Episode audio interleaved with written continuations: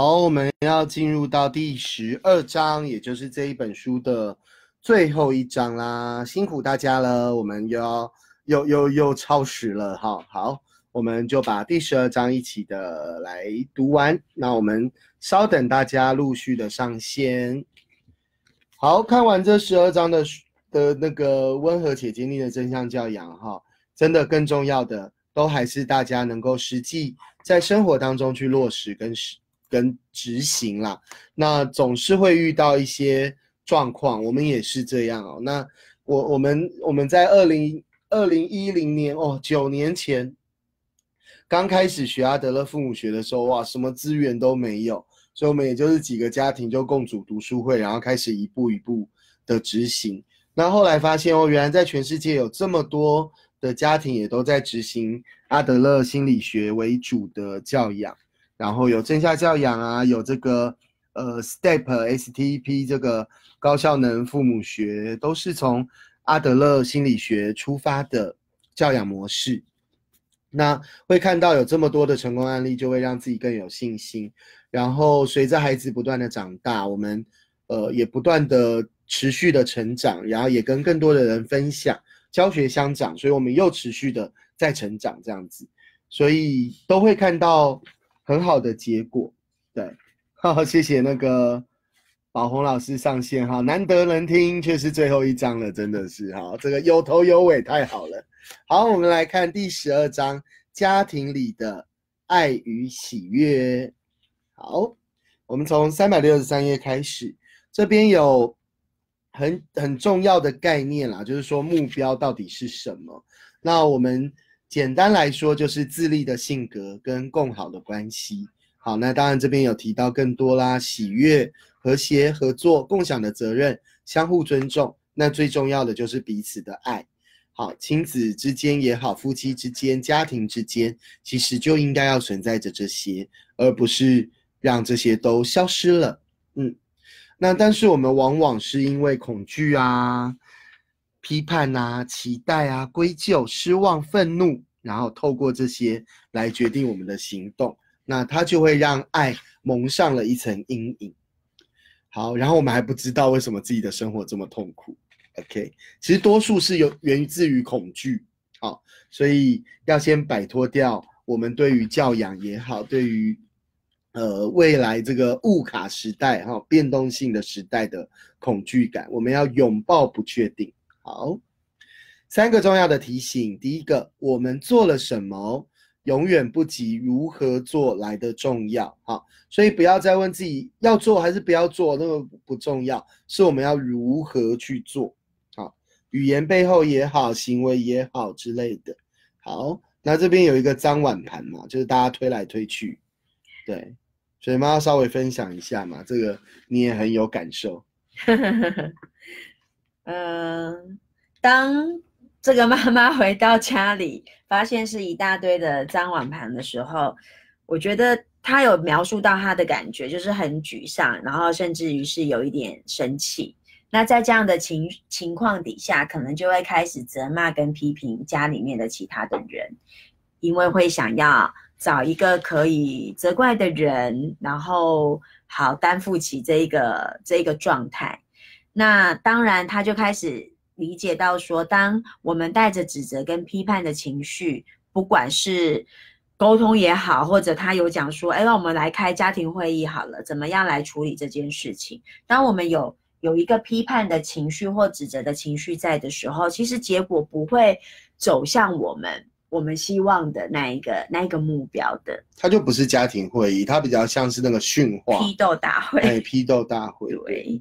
所以，嗯，如果我们希望得到一个正向的结果，那就必须要去改变当下会的的想法，然后怎么样做会让我们自己的感受会会会比较呃舒服一点。那他就有想，他案例当中就有讲到说，所以他知道这时候开家庭会议是不可能带出想要的结果的，所以立刻改变做法。那当态度改变、感觉改变了，就有可能会得到正面的结果。他最后就告诉孩子说：“那我们今天就出去吃吧。”嗯嗯，就先不用纠结在那一个脏乱的洗碗槽、脏乱的厨房。但是后面还是会处理。对，他现在就是先做冷静，然后后面再做处理，吃完以后，我们再来讨论可以怎么做。还是要面对哦。对，只是不在当下那个冲突的情况，用爬虫脑来互相指责。当理性脑回来的时候，才是真正的家庭会议，对，它才有可能走向是一个成功的，而且是可以解决问题的家庭会议。嗯，好。第二个重要的提醒，要把犯错视为学习的机会。每一个人都会犯错，人类这个种族就是从犯错中学习成长的。但是我们越来越不敢犯错喽。好，我们来看一下二年级的敏琪这个案例。嗯，这个案例就是学生的不当行为让老师也觉得很生气，那甚至于在跟孩子对话的过程当中，呃，有一点就是以其人之道还治其人之身，因为暴敏琪制暴对、嗯伤害踢了同学嘛，那老师呃也也踢了他这样子，那。案例当中，就是说老师他可以去坦诚的面对自己所做的这一个处置，嗯其实并不恰当。对，是老师有坦诚自己是犯犯了错了错的，对然后希望可以找到一个更有效的方法来来解决。那所以最后他有去告诉当呃，也就是说，当我们愿意去面对这一个过错的时候，然后我们才有办法去调整我们的行为。嗯，对，那所以这个老师后来就有回去告诉孩子，其实他当下这么样对他是不恰当的。对，对，那也让孩从老师自己的一个以身作则，也会带动孩子，就是说，对，人都有可能会犯错，但重点不是去去担心那一个过错，而是接下来我们可以怎么做。嗯，不管是调整自己也好，弥补过错也好，接下来可以怎么做才是一个重点。我们从这一个犯错的经验当中，我们学到了什么？对，对，我们可以调整些什么？对好，再来第三个重要的提醒，有的时候我们必须对于同样的事情一而再、再而三的学习。孩子是这样，大人也是这样，所以正向教养也是如此。我们要一而再、再而三的学习。好，这边有一个案例是家庭会议。对，我们我们刚上上一个第十一章也讲到嘛，不要以为只需要开一次家庭会议就可以让孩子乖乖配合完成他们该做的事情。嗯，怎么知道只持续一个星期呢？哎，其实一个星期已经很了不起了。对啊，对，好，是啊，所以那个期望不要拉得太高，都需要不断的学习、不断的练习，才有办法做出更长期的改变哦。嗯好，三百七十页，我觉得这一句很重要，叫做看到事件的正面意义。好，这里有一个萝莉的案例，嗯，萝莉看起来就是应该就是青少年了。是的，那在学校里面被校方发现他的储物柜有香烟，所以要暂时停学。那家长就知道啦，对，那所以刚开始，嗯，萝莉看起来是没有选择对爸爸说真话，对青少年，对。那爸爸想要责备或者惩罚，想要让萝莉知道你这么做我会有多么的失望，但是后来，呃，转念一想，他决定要找出这件事情的积极面。太好了，对我，我觉得这是呃很需要练习的，也就是任何一件事情，我们怎么去看待它。对所以书中也有讲，只要你有心，积极面并不难找。嗯，对。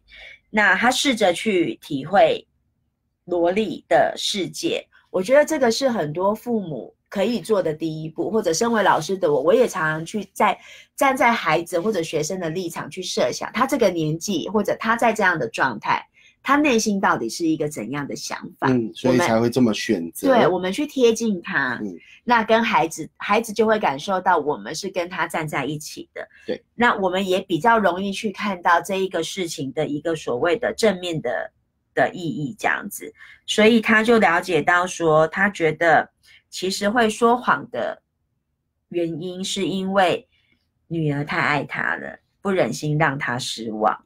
我觉得这是一个很。很很敬佩，就是说当，通常我们面对孩子说谎，我们一定会先觉得生气，因为觉得自己被伤害啊。对，然后再来就会。挫折，就是我怎嗯么把你教成这个样子？嗯对我们也会，我觉得那个那个生气、那个挫折，也是我们来自于我们开始否定我们自己对孩子的教养。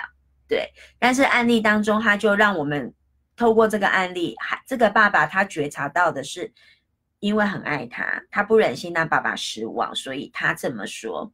那后面就有可以谈的空间了。嗯所以爸爸就带着因为理解，就可以开始跟跟萝莉去谈，然后他他去告诉呃萝莉，就是他的推测应该是什么，然后他的想法是什么。那孩子也开始改变了，因为他觉得他被他被理解了。对，对，那所以在这一个过程当中，不是直接的去讨论到说抽烟要怎么解决，说谎要怎么解决，不是道德劝说对，重点是嗯。爸爸让孩子去感受到他有看到孩子的那一份心意，而且是无条件的爱。对，，而且不因为你做了这样的选择，嗯我就否定你不爱你，嗯，对，所以这个历程很长啊，因为一年之后，案例当中是一年之后，孩子自己很开心的告诉爸妈，他能够抗拒同才之间的诱惑，很不容易哦。对青少年来说，同才是一个很大的吸引力。，对对对。所以从这个案例当中，如果我们去告诉孩子，你不要在意同才，同才这么做是没有价值的，那这就是不懂孩子的发展。对，然后我们就跟他对立了。嗯对，所以有时候的确年纪越大，我们那个改变它需要更长的时间。嗯，对，因为孩子也在从同才的同从同才的互动过程当中，他也在认识他自己，然嗯后形成他自己。对。可是我觉得，如果我们可以让孩子都感受到父母无条件的爱，对孩子，因为我们对他的爱的支持，他他他会像案例当中这个萝莉，他会回过头来让我们知道他做了怎么样的选择，对，嗯就不再会是隐瞒或者是欺骗。嗯好，继续往下。三百七十二页，要相信孩子有正向的意图。每个孩子其实都想要当好孩子，因为人的心中就是有向上跟向善的本能，这是我们的信念，也是阿德勒的相信。那当然就跟所谓认为人性本恶就是完全不同的方向，所以你也要去思考你相信的会是什么。每个孩子都想要和大家关系良好，都想要有归属感和价值感。那只不过他们对于如何达到这些正面的结果有点困惑，所以有的时候就会误入歧途，使用一些错误的目标，试图来得到归属感跟价值感。所以会需要呃有成人的协助，好，这是为什么需要教育跟教养。大人的任务就是要协助孩子去发展这些需要的能力，那大人也要留意自己的态度哦。好，再来要怎么表达无条件的爱呢？要让孩子知道，他们个人的重要性是胜过他们所做的任何事，也就是对人不对事。我们对人要表达出无条件的爱，那事情都是可以做讨论跟处理的。孩子要知道，生命中任何外在的物质都不如他们来的重要。好，这边有一个弗列德的案例，就是打破妈妈真爱的古董花瓶，那妈妈就很伤心啊，所以孩子就觉得啊，我让妈妈很伤心的这样。花瓶比我重要了。就是说，对，就是嗯，当然啦，妈妈可能真的很珍爱这个古董花瓶，对，所以我觉得一一如前面我们所讲的，在你调整了情绪之后，我们还是得让孩子知道，我们得向孩子表达我们无条件的爱。对，花瓶我还是很爱，但是不会因为对这样我就不爱你。是的，这就跟我想到那个韩剧《天空之城》，就是当中有一个主有一个主角妈妈，她就是有一整柜的那种瓷器啊，然后小孩跟她吵架的时候，就想要就去动那个橱柜，然后真的最后一次就把整个橱柜打翻，所有的瓷器都破掉，然后这妈妈就就难过的坐在地上哭，然后小孩的感受就是妈妈比较爱这些杯子，对，好，然后还有一个女儿，所以偷了朋友的衣服。对，那嗯那妈妈就开口骂骂这个骂这个女儿这样子。那作者就引导家长去去思考，就是说用提问的方式，让大人可以觉察到说，其实还是来自于大人内心的恐惧啦。因为那恐惧，所以就会呃造成的，就是当我们知道孩子做了这件事的时候，我们第一个的反应就是指责，嗯，对，然后骂孩子。但这样的做法其实无助于孩子去。去解决问题也好，或者去理解他自己到底为什么为什么要这么做。那案例当中，因为孩子也已经是青少年了，其实年纪越大的孩子，我们更不可能时时刻刻去控制他的行动，对。所以有在必要的时候，必须让孩子去经验自己的行为会带来的结果，对。但是最重要的是，他也要能够感受得到，不论他做了些什么。妈妈或者我们身为父母的我们，都还是对他是有爱的。对，好，我们常常会有想要为孩子好的讯息，但是孩子听不到，所以在书中他其实蛮鼓励大家可以问小孩，明天早上你就可以问小孩啊，你知道我很爱你吗？那小孩可能就会有你意想不到的回答，这样子。对啊。就常常我们要核核那个要确认核对一下，就是对我们常常都会觉得我是为了你好，我很爱你。你有感受到吗？对，那孩子感受到的没有，小孩就说没有。他们感受到的就是我永远不可能够好，我无法达成你的期望。你希望我更好是为你自己，而不是为我这样子。对啊，好，好，后面有一个史丹的案例。嗯。就是作弊，作弊，对。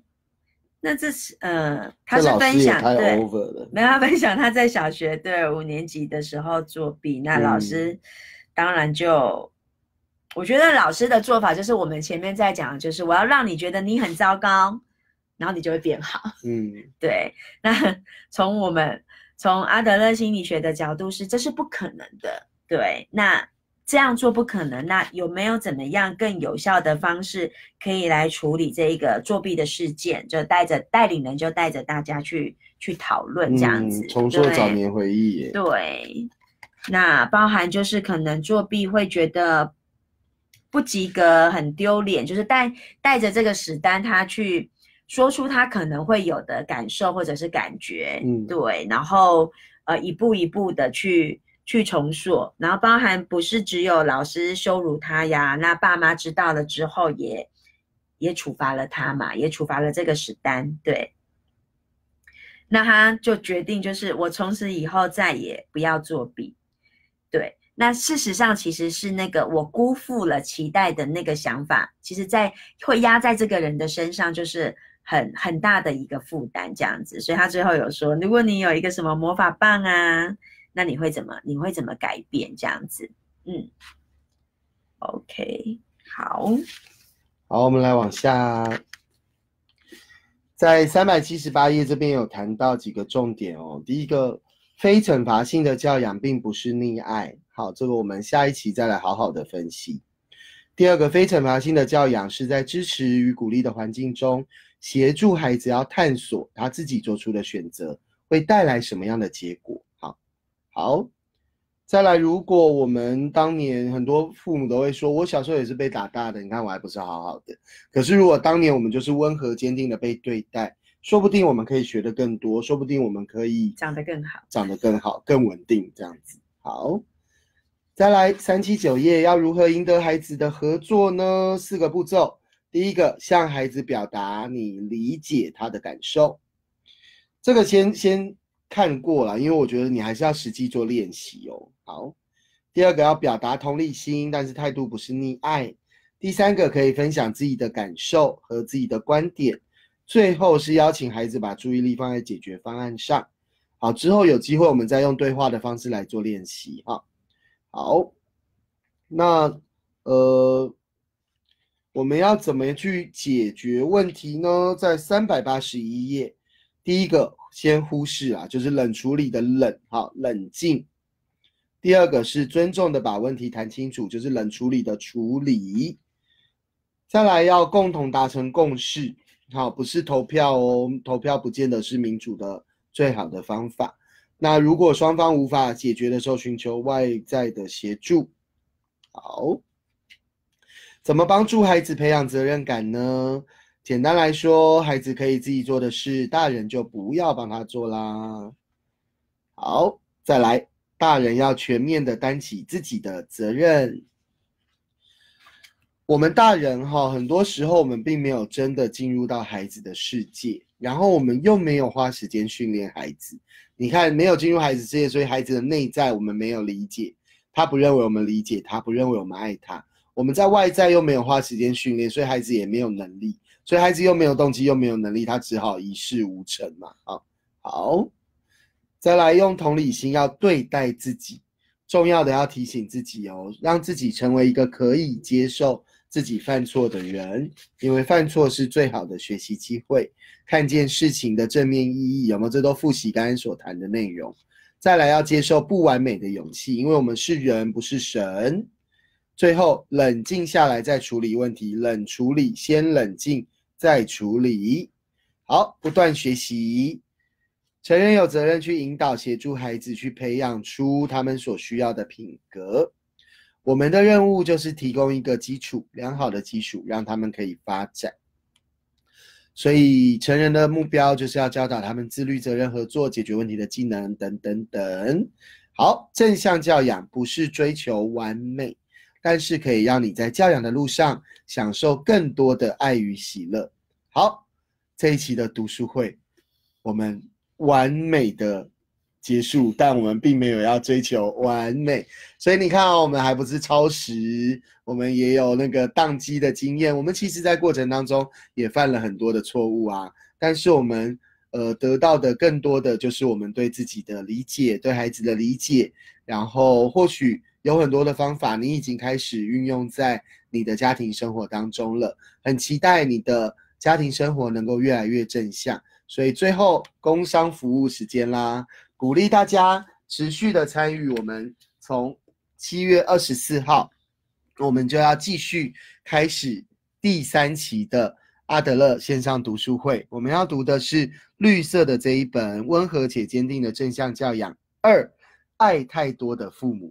好，所以鼓励大家，呃，还没有报名的赶快上线报名，然后也鼓励大家能够邀请你的周遭的朋友，如果他目前也有孩子的。鼓励你可以邀请他加入我们的读书会，然后希望更多的家长能够理解阿德勒父母学，能够理解温和坚定的正向教养。